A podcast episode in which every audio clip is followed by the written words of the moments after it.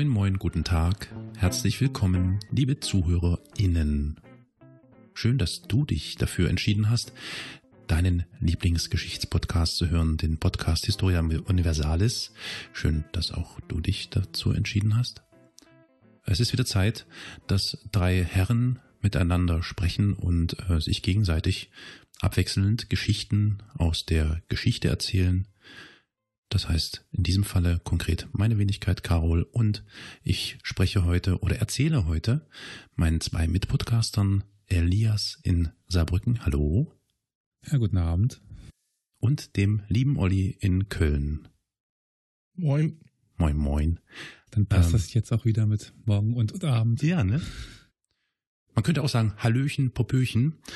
Und wie bitte was? Ähm, ja, Hallöchen, Popöchen. Wir, wir, machen das doch immer so, ne? Wir machen doch immer so immer ein, ein, eine passende Begrüßung zum Thema. Ja. Und jetzt frage ich ja. mich, was du uns heute erzählen willst. Ja, ich bin gespannt. Wird umso spannender. Mhm, genau. Nee, aber im Vorfeld dürfen wir natürlich eins nicht vergessen. Jetzt kommt der Moment, in dem der Erzählende in der jeweiligen Episode die anderen oder einen anderen immer fragt, was in den letzten oder in der letzten Episode ähm, erzählt wurde, besprochen wurde.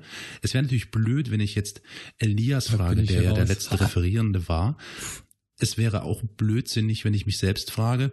Folglich frage ich jetzt, Olli, kannst du dich denn noch erinnern, was wir in der letzten Folge Moment, gehört haben? Moment, ganz hinten, da war was. Äh, äh. ja, nein, Elias hat uns den Krieg im Mittelalter ein bisschen näher gebracht und das in sage und schreibe zwei Folgen. Ja, genau, in blutigen, aber doch sehr interessanten zwei spannenden Folgen. Äh, wir werden in der heutigen Folge äh, ein Stückchen wegrücken von dort und werden uns über ein wahrscheinlich gänzlich anderes Thema unterhalten. also wahrscheinlich deswegen, die weil Begrüßung auch verwirrt. ja, ja, ja, pass auf, pass auf. Äh, also wahrscheinlich deswegen anderes Thema, weil Krieg hat ja so ist ja eine Begrifflichkeit, die auf vielen Feldern äh, Verwendung findet. Vielleicht trifft das hier auch zu, ich weiß es nicht. Äh, denn wir leben ja in einer Zeit, die nach, wir haben es ja gerade gesagt, nach zahlreichen weltumspannenden und mörderischen Kriegen oder nach der Verfolgung von Hexen vor etwa, Elias, du kannst es sagen, äh, wann? Äh, 370 Jahren oder so? Was? Rechnen 200 2019 haben wir jetzt. Wann waren die, die Hexenverfolgungen abgeschlossen, beendet? Wann gab, wann hört das auf? Ja, gibt immer noch Hexenverfolgungen. Gibt's immer noch? Wo bitte? Äh, in Lateinamerika und äh, Afrika und Teilen von Südostasien gibt's immer noch Hexenverfolgungen. Okay, das ist natürlich interessant. Oh, das ist natürlich interessant. Gut, also dem Thema müssen wir uns dann mal widmen. Aber mag sein, dass ich einen den von den besten Hexenexperten in Europa kenne. Hm. Tatsache. Oha. Professor Dr. Okay. Wolfgang Beringer. Sehr schön. Gut, das müssen wir uns notieren. Das wird vielleicht eine der nächsten Folgen sein. Aber ich beziehe mich jetzt eigentlich eher so auf das, äh, ja, auf das Mittelalter oder so, oder ne, so in diesem Bereich oder etwas später. Ähm, Hexen im Mittelalter, das ist ein, ein Mythos. Die richtige Hexenverfolgung hat erst nach dem Mittelalter angesetzt. Hm. 17. Jahrhundert, meine ich, ne? So die Kante. Äh, 16. ja. 16. 16. 17. Ne, dann passt das ja ungefähr, genau. Also 370 Jahre habe ich hier ungefähr so grob ausgerechnet. Das müsste grob stimmen. Ja. Genau. Also wir hatten zahlreiche weltumspannende mörderische Kriege. Wir hatten zumindest hier in unseren Regionen, in unserem Gebiet, in Europa, ähm, die Verfolgung der Hexen. Ähm, wir hatten äh, das Ausprobieren verschiedenster Herrschaftsgebiete und Formen oder haben es immer noch. Und nach der Umgestaltung der Welt durch die industrielle Revolution vor circa ja, 170 Jahren und schließlich dann eben auch durch die Revolution unserer Fortbewegungsmittel, also bis hin zum Betreten des Mondes, leben wir also in einer Zeit, die von sich behauptet, modern, fortgeschritten und aufgeklärt zu sein. Und doch gibt es bekanntlich noch Lebensbereiche, mit denen unsere scheinbare tolerante und ja, vermeintlich emanzipatorische Gesellschaft hadert und an deren Umgang noch gepfeilt wird. So ließ es sich die Vorsitzende der nicht ganz unbedeutenden Partei hier in Deutschland, Christliche Demokratische Union, Frau Kramp-Karrenbauer, ah. nicht nehmen, ihre Unsicherheit über den Umgang mit Menschen des sogenannten dritten Geschlechts öffentlich hinauszuschreien. Wer war denn von euch vor kurzem mal in Berlin? Da seht ihr doch die Latte Macchiato-Fraktion, die die, die die Toiletten für das dritte Geschlecht einführen. Das ist für die Männer, die noch nicht wissen, ob sie noch stehen dürfen beim Pinkeln oder schon sitzen müssen. Dafür dazwischen ist diese Toilette. Verkleidet in dümmliche und abwertende Witzchen. Ihr könnt euch noch erinnern, ne? Karnevalsveranstaltung mhm. irgendwann im März diesen mhm. Jahres und so, ne? Und das Ganze zwei Jahre nachdem beispielsweise die Ehe für gleichgeschlechtliche Paare im Volksmund auch als Homo-Ehe bezeichnet, gesetzlich legitimiert wurde. In einer Zeit, in der vehement über das Recht der Frauen gestritten wird, über ihren Körper zu verfügen, siehe die Diskussion und Debatten um den Paragraphen 218 und insbesondere 219a in Sachen Schwangerschaftsabbruch. Auch ist es übrigens nicht so lange her, dass sexuelle Handlungen zwischen Personen männlichen Geschlechts gesetzlich unter Strafe standen. Was tippt ihr, wie lange hat es da so einen Straftatbestand gegeben? 96 oder so, als es abge abgeschafft worden ist? Ja, fast richtig, genau, genau. Nicht ganz, bis 94 gab es tatsächlich den... Der, der 90er. Ja, ja, richtig. Bis 1994 bestand oder gab es diesen Straftatbestand in modifizierter Form dann später. Auf diese Grundlage wurden etwa 140.000 Männer auf Grundlage äh, dieses Gesetzes verurteilt und bestraft.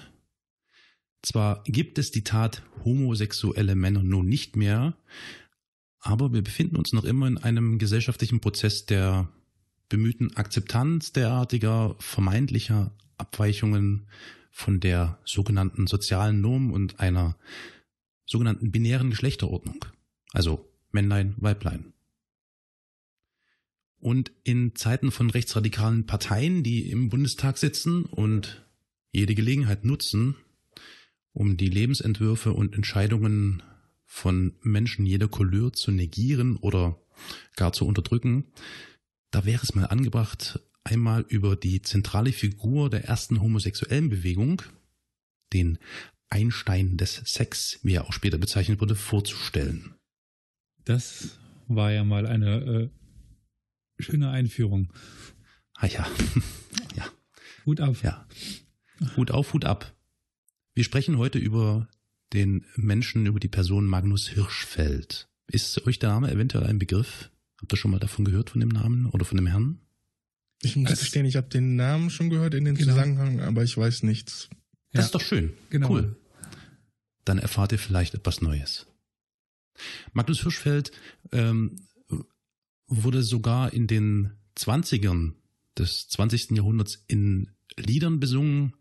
Äh, sein Gesicht kannte man sogar von Karikaturen und insbesondere, logischerweise, die extreme Rechte machte Stimmung gegen den jüdischen Wissenschaftler. Sigmund Freud bezeichnete Hirschfeld als liebenswürdigen Kollegen infolge seiner gut sublimierten Homosexualität wie auch immer man das interpretieren mag. Wann und wie er zu diesem Status gelangte, das würde ich euch heute einfach gerne in dieser Episode erzählen und da macht es natürlich Sinn, ein wenig mit seiner Kindheit, seinem Lebenslauf zu beginnen. Über die Kindheit von Hirschfeld ist nicht allzu viel bekannt. Es gibt keine Fotos, kaum Berichte, etwaige Briefe von Familienangehörigen sind verschwunden oder nicht auffindbar einzelne Episoden und Anekdoten vermitteln eher ein undeutliches Bild. Was wir auf jeden Fall wissen ist, dass Magnus Hirschfeld am 14. Mai 1868 im heutigen Kowobrzeg, damals hieß es noch Kohlberg, eine Hafenstande der Ostsee, in der äh, damaligen preußischen Provinz Pommern geboren wurde. Wir hatten kürzlich über Kowobrzeg, glaube ich, sogar gesprochen, wenn ich mich nicht täusche, oder irgend so eine Gegend. Äh, es war, glaube ich, in der letzten Folge, ne? Äh, vorletzt, ich bin mir nicht Deutsch, sicher, in welcher. Ja, der Deutsch-Französische Krieg oder so, ne? Was? Jo. Ah, du meinst, nee, äh, hm, Deutsch-Französischer Krieg. Also ich könnte mir gerade vorstellen, dass du meinst äh, über den Deutschen Orden, der da oben saß, oder äh, Schlacht stimmt, bei Leuten. Der saß auch da oben, ja, stimmt. Das war also Schlacht bei, bei, bei Leuten, also äh, äh Preußen gegen Österreich. Ja, ja, ja, stimmt, stimmt. Okay, also irgendwie klingelt es da bei mir. Wir hatten das, dieses Gebiet auf jeden Fall schon mal, kam das thematisch mit vor. Ähm, zurück zu Hirschfeld. Aufgrund der fehlenden Informationen müssen wir also auf die Schriften und das Wirken des Mannes zurückgreifen, um ein Bild des Kindes Magnus zu erahnen. Äh, eine von ihm niedergeschriebene Erinnerung liest sich beispielsweise wie folgt. Meine ersten Kindheitserinnerungen beziehen sich auf Besuche im Lazarett, auf denen ich meinen Vater in seinem Wagen begleiten durfte, zu den während des Deutsch-Französischen Krieges von 1870-71 in meiner Vaterstadt Kohlberg gefangenen Turkos, Suaven und Franzosen mit den roten Hosen. Turkos, Suaven ist euch ein Begriff? Äh, Turko, also Türken, kann das sein? Ja, so ähnlich, genau. War so ein Allgemeinbegriff für eigentlich farbige Soldaten des französischen okay. Heers. Hm. Und da gehört auch das Suaben dazu? Oder sind das die Sorben oder so sowas? Nee, äh, gehört auch in Richtung Turkos. Das war so eine Elite-Infanterie, die meist irgendwie im nordafrikanischen Raum da äh, als Söldner äh, okay. herangezogen, herangezüchtet wurde, um dann für die Franzosen zu kämpfen. Interessant, wusste ich noch, noch nicht von. Musste ich mich auch erst darüber informieren, was es ist. Deswegen möchte ich das natürlich gern preisgeben und alle wissen lassen. Ich mache mal weiter in äh, dem Zitat. Ich war damals drei Jahre alt. Wir Kinder hatten eine französische Bon, ein Kindermädchen, die während des Krieges, der sich in weit konzilianteren Formen abspielte als der letzte, in unserem Haus verblieb. Sie wurde wegen eines ziemlich starken Schnurrbarts auf ihre Oberlippe, von dem zu sprechen uns Kindern streng verboten war, von den Gefangenen, denen wir begegneten, Mademoiselle Moustache genannt. Allerdings nicht von den galanten französischen Offizieren, die um ihre Landsmännin zu besuchen zu uns kamen.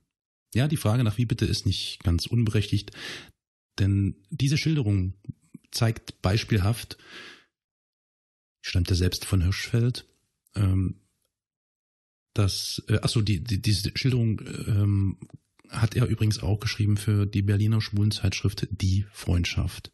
Und diese Schilderung zeigt beispielhaft, dass er die mit Bedacht gewählt hat. Denn hier klingen seine beiden großen Lebensthemen an, die er immer und immer wieder in seinen Schriften bedenkt und die das Verhältnis der Geschlechter sowie seine offensichtliche Sehnsucht nach einer Welt ohne Krieg betreffen. Der Bericht über das französische Kindermädchen mit Oberlippenbart ist ein Anlass, um eine Ethik des humanen Umgangs mit sexuellen Zwischenstufen anzudeuten. Also mit Menschen, deren Abweichen von den herrschenden Mann-Frau-Stereotypen offen zutage liegt. Die wohlwollende sachliche Haltung der Eltern zum Bad der Hausangestellten schloss ein Schweigegebot für die Kinder ein, die mit ihren naiv unaufgeklärten Fragen das Kindermädchen hätten kränken können. Und auch eine weitere Erzählung zu finden in seinem Buch Geschlechtskunde aufgrund 30-jähriger Forschung und Erfahrung bearbeitet, deutet Ideen und Absichten Hirschfelds an. Sie handelt davon, wie der etwa zwölfjährige Magnus von zu Hause ausriss und erst drei Tage später aufgegriffen und heimgebracht wird. Seine Eltern empfingen den verlorenen Sohn liebe und verständnisvoll, die zu dieser Zeit nicht unübliche Strafe in Form von Schlägen blieb aus. Und derartige Erlebnisse prägten den Menschen Hirschfeld und sind gewiss Teil einer Erklärung, warum die Abschaffung der Prügelstrafe für Kinder ein wichtiges Reformprojekt Hirschfelds war. So schrieb er im Jahr 1904 in einem Aufsatz für die Frauenrundschau, die Prügelstrafe sollte unbedingt in der Schule verboten werden. Auch die Eltern sollten sie nur selten anwenden, nie in Zorn, sondern nur nach reiflicher Erwägung. Wir können also feststellen, dass der Arzt und Sexualwissenschaftler ein so scheint es, liberaler und progressiver Geist zu sein scheint. Er gelangte dorthin, nachdem er 1887, 1888 zunächst Sprachwissenschaften in Breslau studierte, um so dann zum Fach Medizin zu wechseln, einhergehend mit einem Studium in Straßburg, München, Heidelberg und Berlin, das er dann 1892 mit dem Doktor der Medizin abschloss. Nach einem längeren Aufenthalt in Amerika kehrt Hirschfeld zurück und eröffnet und betreibt zwei Jahre lang eine Allgemeinarztpraxis in Magdeburg, was ihn dazu ritt, sich in Magdeburg äh, niederzulassen. Ähm, das ist leider nirgends notiert oder zu erkennen. Denn nach diesen zwei Jahren zieht es Hirschfeld wieder nach Berlin und ab 1896 eröffnet er dort eine eigene Praxis in Charlottenburg. Im selben Jahr veröffentlicht Hirschfeld, damals noch unter dem Pseudonym T, also TH für Thomas zum Beispiel oder Thorsten, Ramin, sein erstes Werk zur gleichgeschlechtlichen Liebe mit dem Titel Sappho und Sokrates. Darin prangert er deren Kriminalisierung an. Wir erinnern uns an den vorhin erwähnten Paragraphen. Und in diesem Buch entwirft er auch seine Theorie der sexuellen Zwischenstufen, die eine nahezu, ich zitiere, unermessliche Mannigfaltigkeit der Geschlechtsneigungen darlegt. Sein Engagement begründete Hirschfeld mit seiner Tätigkeit als Arzt, durch die er mit vielen dramatischen Schicksalen konfrontiert wurde, die nicht selten in Selbstmord endeten.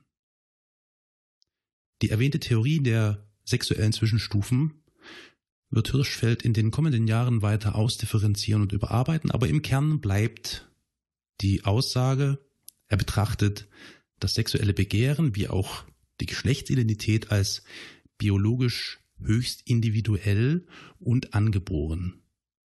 Die Grundlage seiner Wissenschaft sammelt er größtenteils selbst als Arzt und Therapeut auf Reisen und durch groß angelegte Umfragen.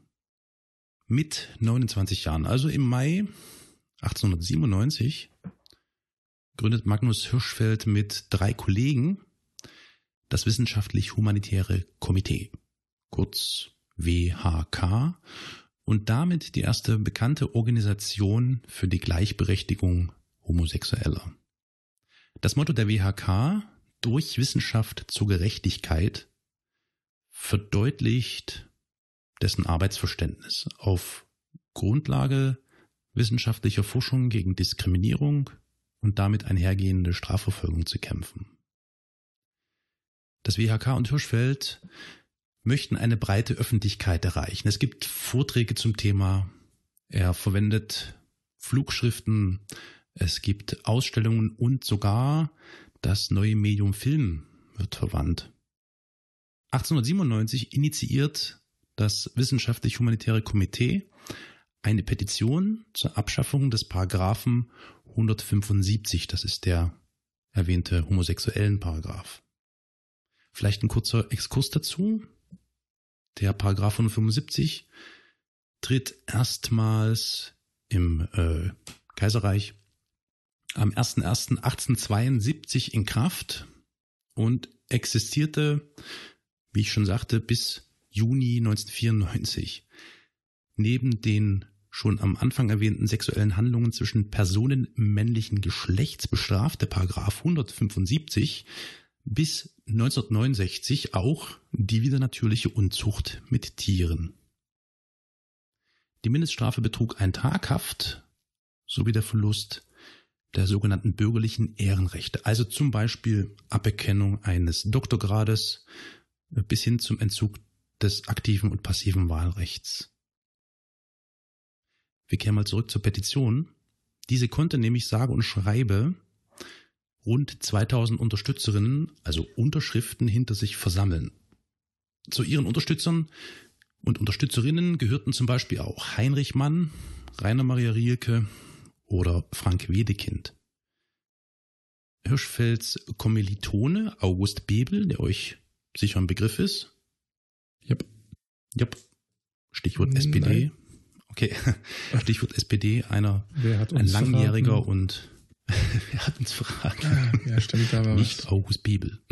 nee, aber der würde sich im Grabe umdrehen. Das könnte unter Umständen sein, das stimmt. Mhm. Äh, was mir übrigens die ganze Zeit auffällt, ist es eigentlich auch in den Gesetzen immer nur die Rede von Männern. Irgendwie Frauen Ja, sind da stimmt. ja größtenteils ausgeschlossen. Für Großbritannien weiß ich, wie, wieso. Aber für, für Deutschland ist zum Beispiel gar nicht, wieso Frauen in den Gesetzen nicht mit einbegriffen waren. Ich habe auch drüber nachgedacht und dachte mir, ähm, äh, vielleicht hätte das etwas mit der, ähm, ja, mit der männlichen Herrschaft an sich zu tun. Keine Das heißt, Ahnung. die, die Diskreditierung des Mannes oder der männlichen Sexualität ist eine ganz andere, als wenn das zwischen Frauen geschieht. Du sagtest ja auch 1872 gab es Mhm. da für, für die Welt eigentlich gar keine Sexualität der Frau. Das ist vielleicht auch mit einem Punkt, da hast du nicht ganz unrecht. Wie ist es denn in, in England? Ja, da war die Queen, die ge- gefragt worden ist und sie konnte sich das nicht vorstellen, dass das zwischen Frauen existiert. Und deswegen, okay, Aha, gibt's interessant. nicht. Okay. Mhm. Mhm. Aber, Naja, wir werden den Punkt wahrscheinlich nochmal kurz aufgreifen. Aber schön, dass du es fragst, ist nämlich äh, durchaus sinnvoll, habe ich mich auch gefragt. ja, wahrscheinlich also- aber gibt's keine, keine einfache Antwort. Nee, wahrscheinlich nicht. Nee, wir werden sie auch nicht beantworten können heute. Hm. Also zurück zur Petition. 2000 Unterschriften. August Bebel, der Studienfreund von Hirschfeld, bringt sie dann als Petition 1898 in den Reichstag ein, allerdings erfolglos. Ebenso wie Hirschfelds andere Bemühungen zur Abschaffung. Aber, jetzt kommen wir zu deiner Frage. Immerhin, immerhin, und das ohne, dass du mein Skript kennst. immerhin gelingt es Hirschfeld 1909, also roundabout zehn Jahre später, gemeinsam mit der Publizistin und Frauenrechtlerin Helene Stöcker, die war übrigens auch die Gründerin des Bunds für Mutterschutz, beziehungsweise später hieß er Bund für Mutterschutz und Sex Sexualreform, die Ausweitung der Strafbarkeit des Paragraphen 175 auf lesbischen Sex zu verhindern. Aha. Mhm. Im selben Jahr kann Magnus Hirschfeld bei der Polizei, also äh, 1909, ne, bei der Polizei die Ausstellung sogenannter Transvestitenscheine durchsetzen, mit denen transgeschlechtlichen Personen übergriffige polizeiliche Kontrollen möglichst erspart bleiben sollten. Dass er von der obersten Riege der Polizei Akzeptanz erfuhr, könnte eventuell auch damit zu tun haben oder gehabt haben, dass Hirschfeld in den Jahren zuvor verhältnismäßig viel öffentliche Aufmerksamkeit als Gerichtsgutachter für se- sexualkundliche Fragen erfuhr. So war er als Gutachter in dem brisanten Verfahren, vielleicht sagt euch der Begriff etwas, Harden-Eulenburg-Affäre zugegen und aktiv? Nope. Na, das ist ja schön, wunderbar. Da ging es um das Verfahren oder eine Klage von Kuno Augustus Friedrich Karl Detlef Graf von Moltke, einem preußischen Generalleutnant, einen Flügeladjutanten, also quasi einen Assistenten von Kaiser Wilhelm II. und Stadtkommandanten von Berlin. Und Namensgeber meiner Straße. Ach, du wohnst in der Moltke-Straße? Jo. Okay, Wobei pass auf, da kommt. Gibt's nie- nicht zwei Moltkes, äh, den jüngeren Ach so, und den das- älteren? Ja, ich weiß das nicht ist. genau noch. Ich, Mom- Moment, ich guck nach. Bitte macht das. Wir sind ein Service-Podcast, wir warten.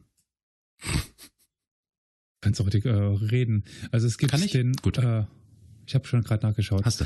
Helmut von Moltke und den Helmut Johannes Ludwig von, von, von Moltke. Genau, es gibt Ah, den, sind den jüngeren und den älteren.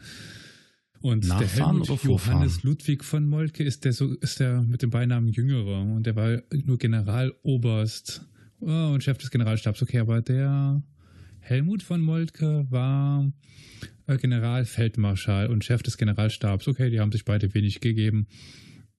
Aber sind das jetzt Vorfahren? Das klingt nach Vorfahren, ne? Von dem Ähm, hier erwähnten Moltke. Ja, Helmut Johannes, dessen Vater war Adolf von, von Moltke. Jetzt gucke ich gerade nach, äh, sein Name erhielt er nach seinem Onkel. Onkel war der Ah. Helmut von Moltke. Okay. Gut. Naja, wir haben es zu tun hier mit Kuno, Detlef, Graf von Moltke. Wie gesagt, Flügeladjutant Kaiser Wilhelms II. und Stadtkommandant für Berlin.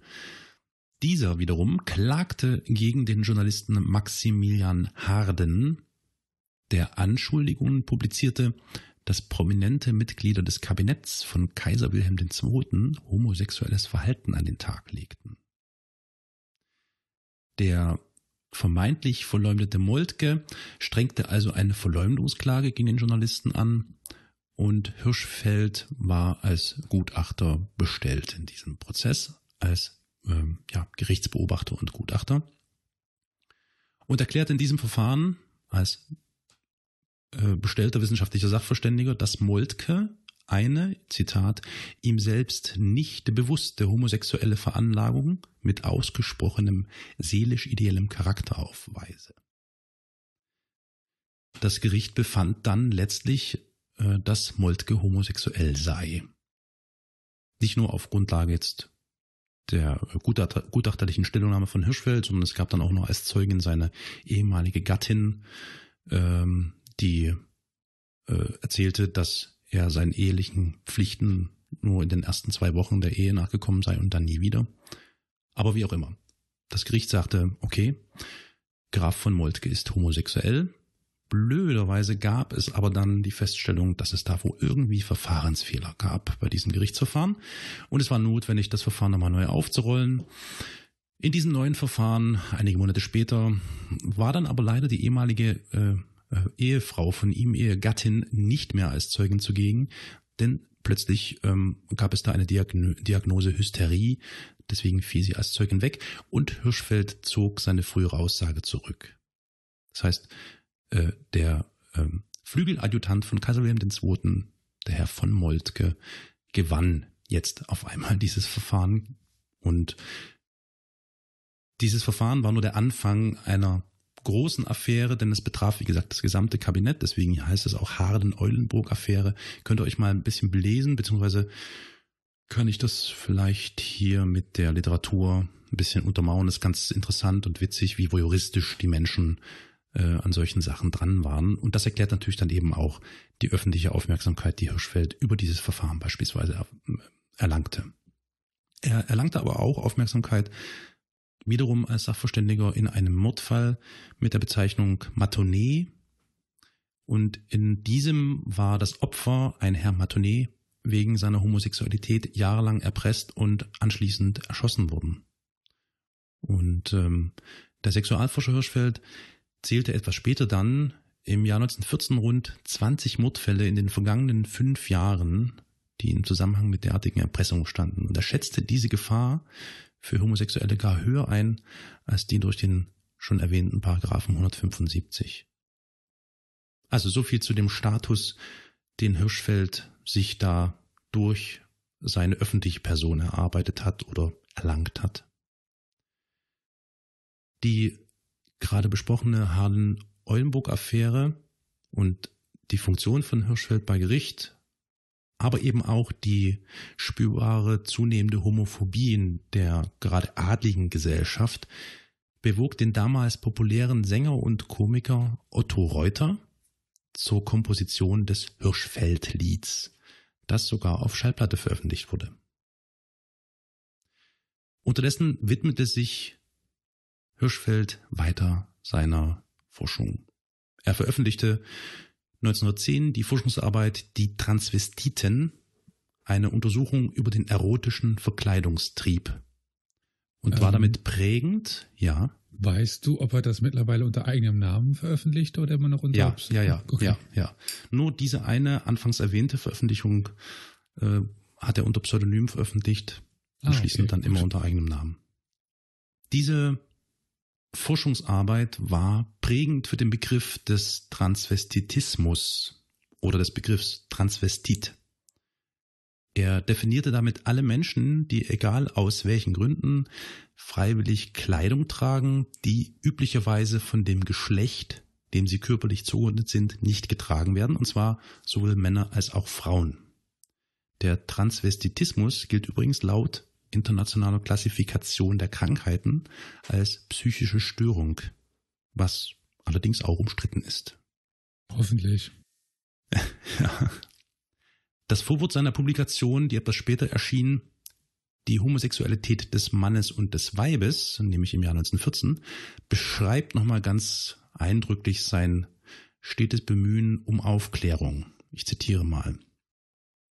Ich sprach mit besorgten Müttern Homosexueller, welche die Kindheit und Entwicklung urnischer Söhne und Töchter überwacht hatten, mit verständigen und unverständigen Vätern, sprach mit vielen ihrer Verwandten, Bekannten und Ärzte, die in homosexuellen Konflikten der ihnen nahestehenden oder anvertrauten Personen meinen Rat einholten, oft genug auch mit den Ehehälften homosexueller Männer und Frauen, denen sich allmählich das für sie so folgenschwere Geheimnis entschleiert hatte und in zahllosen Fällen auch mit ihren Freunden und Freundinnen, mit solchen von großer Treue und Anhänglichkeit und mit solchen, die zu Chanteuren geworden waren. Das war eine Bezeichnung von Menschen, die Homosexuelle mit der Homosexualität versuchten zu erpressen.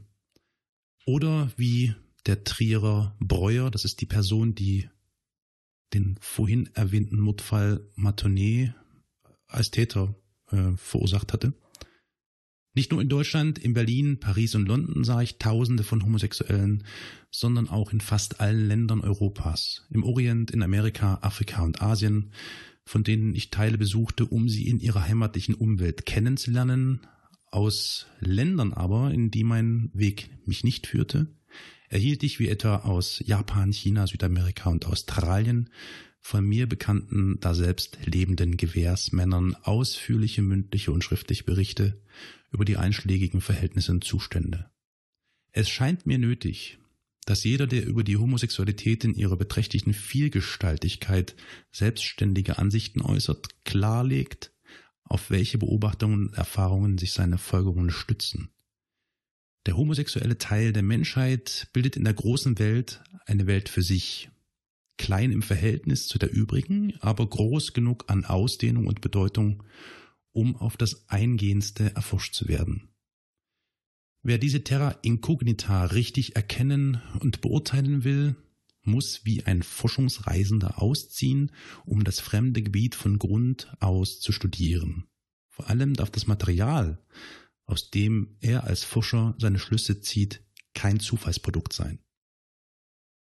Falls ihr euch über die Begrifflichkeit urnische Söhne und Töchter gewundert haben solltet, ihr habt es zumindest jetzt nicht gesagt, urnische ist abgeleitet vom Wort der Urning, Plural Urninge, und ja, bezeichnet schlau, eine homosexuelle männliche Person.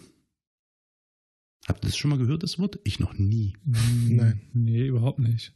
Ist ein Begriff, der äh, 1845 oder 50 geprägt wurde durch einen Sexualwissenschaftler, der sich auch mit dieser Thematik beschäftigte.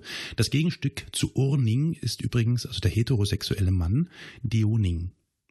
Abgeleitet, man hört schon so ein bisschen von Dionysos und Uranus und so weiter, ne? also Mythen, Sagen und so weiter. Okay, nie gehört. So, wir rutschen in der Zeit ein bisschen voran. Während und im Ersten Weltkrieg arbeitete Magnus Hirschfeld im Auftrag des Roten Kreuzes als Arzt für Kriegsgefangene. Als Hirschfeld später, konkret am 6. Juli 1919, das Institut für Sexualwissenschaft in Berlin eröffnete, war dies zweifellos ein Stadtgespräch in der Reichshauptstadt. Immerhin handelte es sich hier um das weltweit erste derartige Institut und hatte deswegen schon einen äh, gewichtigen und interessanten Stellenwert. Und dieses Institut deutete vielleicht auch die politische und gesellschaftliche Situation oder Entwicklung in der Weimarer Republik an als, naja, demokratisches Labor oder Laboratorium. Trotz der vielen Einschränkungen der persönlichen Freiheit, also noch aus der Kaiserzeit stammend etc. Also Paragraph 175, 218 FF, also kriminalisierte Abtreibung, kennen wir ja noch. Ärztliches Werben dafür, zog Berlin Transpersonen, Lesben und Schwule und viele andere aus dem deutschsprachigen Raum und weit darüber hinaus an. Es gab rauschende Kostümbälle für das homosexuelle Publikum im noblen Westen Berlins, wie auch einfache Schwulenbars in den Arbeiterbezirken oder bekannte Szene Lokals, in denen beispielsweise Otto Dix die Gäste malte. Im Jahr 1919 war Hirschfeld Berater und Mitwirkender im Film Anders als die anderen des österreichischen Regisseurs Richard Oswald. Dies war der erste Film überhaupt, der das Thema Homosexualität offen behandelte. Das muss man sich nochmal vor Augen halten. Wir bewegen uns gerade hier in der frischen Weimarer Republik im Jahre 1919 und reden über so ein Thema, beziehungsweise wird so ein Thema ganz offen im Mediumfilm behandelt. Der Film entwickelte sich folglich zum Skandalfilm und entfachte eine heftige Kulturdebatte um Sitten und Aufklärung. Und die Folge daraus, oder vielleicht mit einer Folge daraus, war, dass die Rufe nach einer Wiedereinführung der Filmzäsur, die äh, knapp eineinhalb Jahre vorher aufgehoben wurde, lauter wurden. Und wie wir das auch heute des Öfteren erleben, die konservativen und die reaktionären Stimmen wurden erhört und im Jahre 1920 trat dann tatsächlich ein Reichslichtspielgesetz in Kraft und damit wieder die Filmzensur. Und so wundert es nicht, dass darüber hinaus die Übergriffe auch physischer Natur auf Hirschfeld immer mehr zunahmen. Beispielsweise wurde er nach einem Vortrag in München 1920 ähm, überfallen und verprügelt und dabei schwer verletzt. Aber ungeachtet der äh, zunehmenden Angriffe auf seine Forschung und Person blieb Hirschfeld weiter aktiv. Das Institut für Sexualwissenschaft organisierte die erste internationale Tagung für Sexualreform auf sexualwissenschaftlicher Grundlage an deren namenhafte linksliberale Wissenschaftler teilnahmen. Es folgten dann noch weitere Kongresse 1928 bis 1932 in verschiedenen Ländern und Städten. Der Widerstand reaktionärer und rechter Kräfte gegen Hirschfeld und sein Wirken nahm stetig zu. Seine Vorträge wurden immer öfter von Schlägertrupps gestört. Magnus Hirschfeld wurde zunehmend massiv bedroht und musste tatsächlich um sein Leben fürchten. Hetzkampagnen aus dem, man darf raten, rechtsextremen Spektrum, Nazis. Ja, genau, aus dem nationalsozialistischen Milieu ja. waren an der Tagesordnung und äh, da fehlt natürlich nicht die propagandistische und antisemitische Wochenzeitung Der Stürmer hatte Hirschfeld dann quasi auf dem Kieker und regelmäßig als Ziel ihrer Hetze auserkoren. Welch Wunder. Ja, welch Wunder. Ähm, greife ich da vor oder wie sieht es mit der Sexualität von Hirschfeld selbst aus? Es ist relativ eindeutig, dass Hirschfeld selbst auch homosexuell war. Also nicht nur wegen seinen, ich sag mal, Filmen und äh, Büchern, mhm. sondern auch deswegen könnte er angegriffen worden sein. War das da das, schon ja, bekannt? Äh, ich glaube schon, dass das äh, bekannt war. Ich werde das hier auch nicht weiter thematisieren. Tatsache ist, zumindest ähm, sowieso dann später, als die Nationalsozialisten die Macht ergriffen haben, ein jüdischer äh, ja, nicht offen, nicht offen, aber ein jüdischer schwuler Wissenschaftler, der also über Sexualwissenschaften referiert und forscht, mhm. ist natürlich ne gefundenes Fressen. Okay, danke. Eine Einladung zu einer Vortragsreise in die Vereinigten Staaten folgend reist dann der Sexualwissenschaftler 1931 ab und er kehrt nicht mehr zurück. Er hat genügend Warnungen erhalten, auch aus internen Kreisen, dass er tatsächlich um sein Leben fürchten muss. Und so bleibt er dann äh, im Exil, erst in der Schweiz und später dann in Frankreich. Und aus dem Pariser Exil muss Hirschfeld dann 1933 mit ansehen, wie sein Lebenswerk zerstört wurde. Wenige Monate nach der sogenannten Machtergreifung mit der Ernennung Adolf Hitlers zum Reichskanzler überfielen und verwüsteten nationalsozialistische Studenten das Institut. Einige Tage später, am 10. Mai 1933, begann dann das nationalsozialistische Propagandaspektakel gegen den undeutschen Geist, besser bekannt als die Bücherverbrennung, die dann in vielen Städten und allen Landesteilen stattfanden bei dem auch Teile der Institutsbibliothek und Hirschfelds Bücher auf den Scheiterhaufen auf dem Berliner Opernplatz geworfen wurden Und damit war der wissenschaftliche Schatz äh, quasi unwiederbringlich vernichtet. Hirschfeld bemühte sich zwar erneut ein kleines Institut für Sexualwissenschaft und Praxis in Paris zu errichten oder zu betreiben, indem er auch Beratung anbot. Das musste er jedoch aus Kostengründen dann im November 34 schließen. Magnus Hirschfeld verstarb 1935 in Nizza und musste die schlimmsten Schreckensjahre der Nazi-Diktatur nicht mehr miterleben, in denen auch Tausende Homosexuelle in Konzentrationslagern ermordet wurden. Das unmoralische Deutschland gehört der Vergangenheit an, schrieb der Hitlerverehrer Michael Frie damals triumphierend. Heute herrschen andere Zustände. Das Institut für Sexualwissenschaft gibt es nicht mehr. Sogar die Luft, die man atmet, ist reiner. Übrigens, posthum wurde 1938 in englischer Sprache eine Analyse und Widerlegung der nationalsozialistischen Rassendoktrin von Hirschfeld 33 bis 34 verfasst, veröffentlicht. Sie trug den Titel Racism und war eine der ersten Arbeiten, die den Begriff Rassismus benutzten. So viel zum ähm, kurzen Zusammen, äh, Zusammenraffen des, äh, der Vita und des Wirkens von äh, Magnus Hirschfeld. Es gibt deutlich mehr zu berichten, aber äh, ich finde es erstmal interessant, sich vielleicht auf diese Punkte hier zu konzentrieren, nämlich auf seine Wissenschaft, seine Forschung und den damit verbundenen Aktivismus, den er an den Tag legte. Man muss ja berücksichtigen, der historische Kontext, den man im Auge behalten muss, ist ja folgender, dass ähm, Homosexualität seit äh, dem, dem Spätmittelalter immer auf religiös-moralischer Grundlage als Sünde oder rassistisch als äh, Bestandteil vermeintlich fremder, Laster behafteten Kulturen verdammt und kriminalisiert wurde. Und dem setzte Hirschfeld eben genau mit dieser biologisch-wissenschaftlichen Argumentation immer wieder äh, etwas entgegen. Und dass er sich natürlich im Zuge dessen für die Entkriminalisierung von Homosexualität, aber eben auch für die Selbstbestimmung von transgeschlechtlichen Personen, die Gleichstellung der Geschlechter und reproduktive Rechte insgesamt eingesetzt hat, ist ihm natürlich äh, umso mehr zu danken. Wenn ich es jetzt nicht wüsste und du hättest mich, hättest mir jetzt nur das Leben beschrieben und dann mich gefragt, äh, wann dieser Mann gelebt hat oder ob er noch lebt. Also, ich glaube, ich wäre niemals davon ausgegangen, dass er dann im 19. Jahrhundert geboren worden wäre.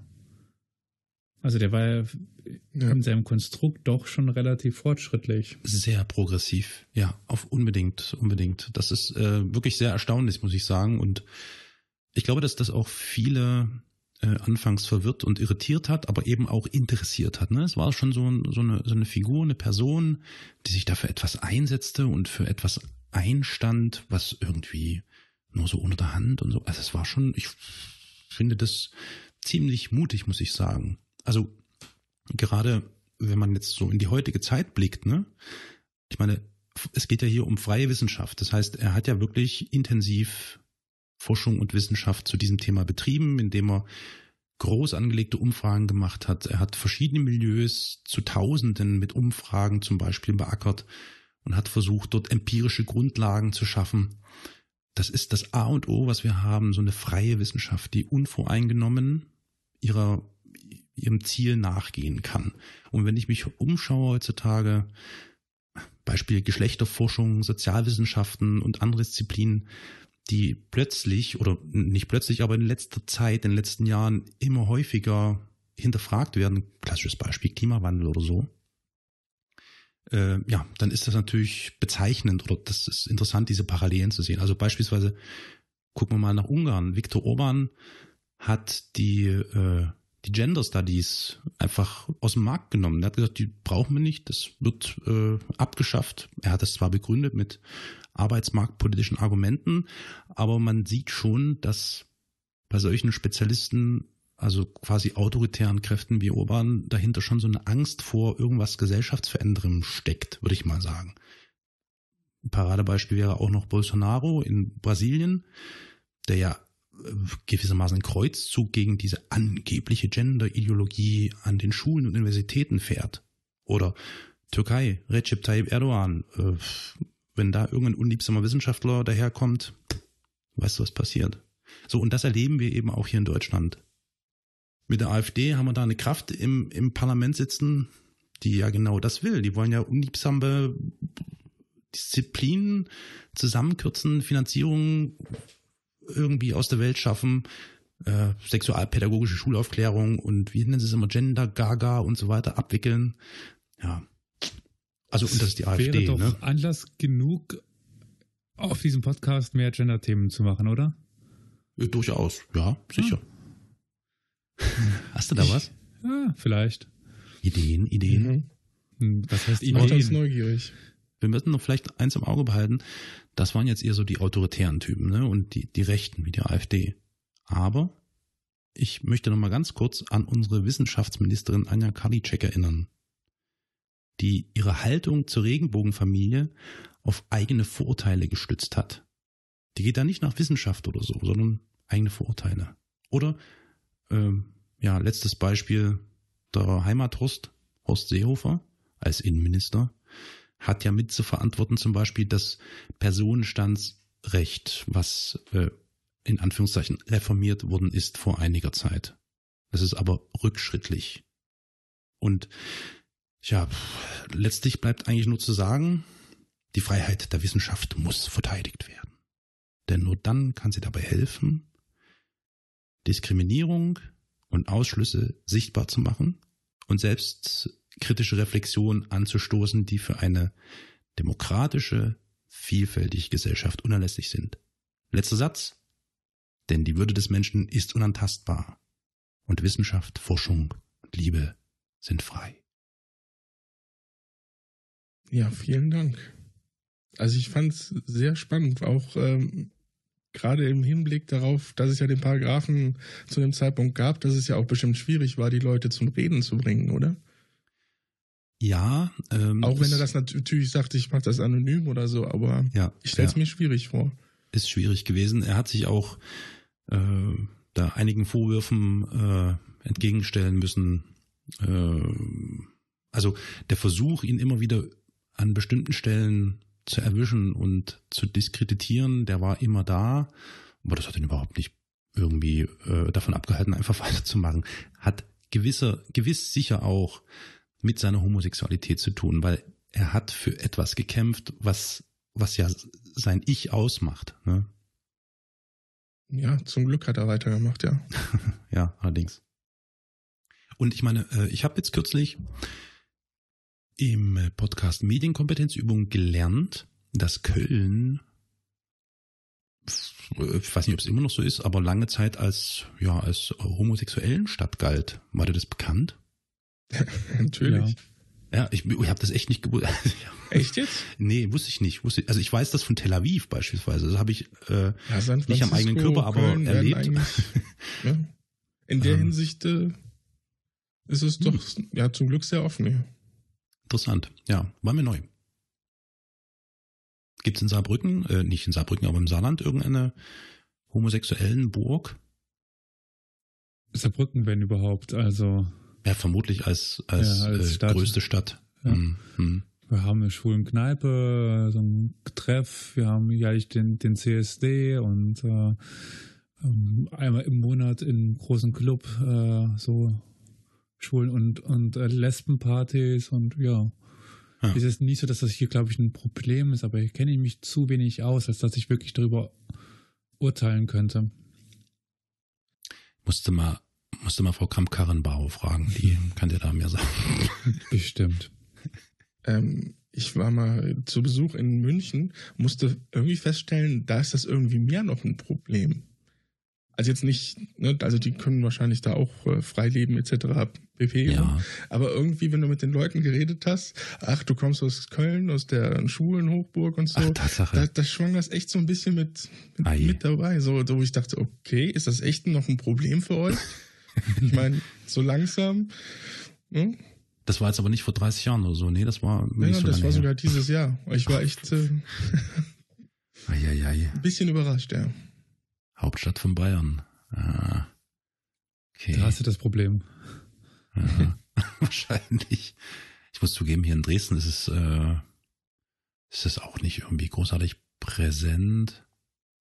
Ja, so das Klassische, so wie du auch sagst, Elias, so beim CSD gibt's mal hin und wieder was und es gibt so die einschlägigen Etablissements, äh, die man selbst als Heterosexueller besucht. Äh, aber ansonsten. Ich meine, wir sind ja, Ja. schon fast hier. Mir ist ein kleiner, nicht Faux Fauxpas, aber ein kleiner Fehler unterlaufen, als ich die äh, Live-Veranstaltung be- benannt habe, Synop Meets History. Und das Mhm. Synop meint damals so, ja, hm, Namen, weiß nicht so recht. Ich dachte, was habt ihr denn für ein Problem mit diesem Namen? Und zur ersten Veranstaltung au- auf, auf Facebook-Einladung sagten dann ganz viele Leute zu mit einem Profil, naja, das mich etwas stutzig hinterließ Wie jetzt was für ein Profil. bis mir dann klar wurde, dass schräg gegenüber vom, vom Synop eine Schwulenkneipe mit dem Namen History existiert. Ach, echt? Ja, Ach, wie krass. Okay, okay. Das Okay. ist ja witzig. Hab Das ich ja heißt, verstanden. Beats History hat die, hat da Menschen getriggert, die Ja. mit Geschichte jetzt erstmal und nichts am Hut haben. genau, die sich da wunderten. Äh, Nicht es- übel. Und ich ich beim, auch, äh? beim ersten Mal so voll. Ist ja stark. Nee, die sind dann, Okay. glaube ich, alle nicht aufgetaucht, aber ja. Die haben es dann irgendwann schon ge- gecheckt, um was es ging. aber äh, äh, äh, äh, Frankreich, viele Franzosen kommen nach Saarbrücken als Schule. Das fällt mir auf. Aha, Sorry, Ist mir okay. gerade aufgefallen. Viele Franzosen kommen als Schwule nach Saarbrücken. Ja, ja, die, also die, gehen, die gehen dann hier weg. Abends oder, oder so. Okay, okay, okay. Also wenn du vor Hm. den schwulen Kneipen langläufst, hörst du erstaunlich viel Französisch. Mhm. Äh, was, was wären denn die nächsten größten Städte bei Saarbrücken? Also auf Ah, französischer ja. Seite dann. Hm, Metz. Da ist nichts. Metz, ja gut, okay, Und das kannst du knicken. Nancy und Straßburg und dann schon Paris. Ja, ja, ja, ist schon ganz schön weit weg alles, ne? Ja, und Metz ist tot. Ja, eben. Metz hat einen schönen Dom, das war's. Ja. Dann wechseln wir jetzt zum äh, sogenannten Feedback-Blog, in dem wir euch darüber belehren, wie ihr uns und wo ihr uns am besten erreichen könnt. Beispielsweise könnt ihr uns äh, eine E-Mail schreiben. Die E-Mail-Adressen äh, benennt uns jetzt Enemenemu Olli. Podcast at historia-universalis.fm. Ausgezeichnet. Ihr könnt uns aber auch auf Twitter folgen oder antweeten, whatever. Und das geht unter dem Handle Elias. Geschichtsport, at Geschichtsport. Hervorragend, toll. Danke, danke. Und Elias, wir sind auch telefonisch erreichbar, stimmt's? Ja, auf, da haben wir einen Anrufbeantworter 24 Stunden, sieben Tage die Woche unter der Nummer 0351 841 686 20. Merci. Dorian? Und natürlich sind wir auch auf Facebook zu erreichen und unser Facebook-Verantwortlicher Olli kann uns sagen, wie und wo. Da ist es at Geschichtspodcast oder unter unserem Namen Historia Universalis. Wunderbar. Zu guter Letzt noch der Hinweis, dass es natürlich, wie sich das gehört für die richtigen Influencer, einen YouTube-Channel gibt. Und äh, wie heißt denn der? Unser YouTube-Verantwortlicher wird gefragt. Historia Universalis, der Geschichtspodcast. Prima. Ja, ansonsten, äh, ja, ihr hört uns ja jetzt eh schon, äh, könnt ihr uns auf den verschiedensten Plattformen hören, dieser Spotify und weiß der Geier noch wo. Man findet uns. Genau. Gut, in diesem Sinne würde ich sagen, Rind in die Rinne. Okay. Dann vielen Dank dir, Carol, für das interessante Thema Ja, ich danke fürs Zuhören. und bis zum nächsten Mal. Bye bye. Bis zum nächsten Mal.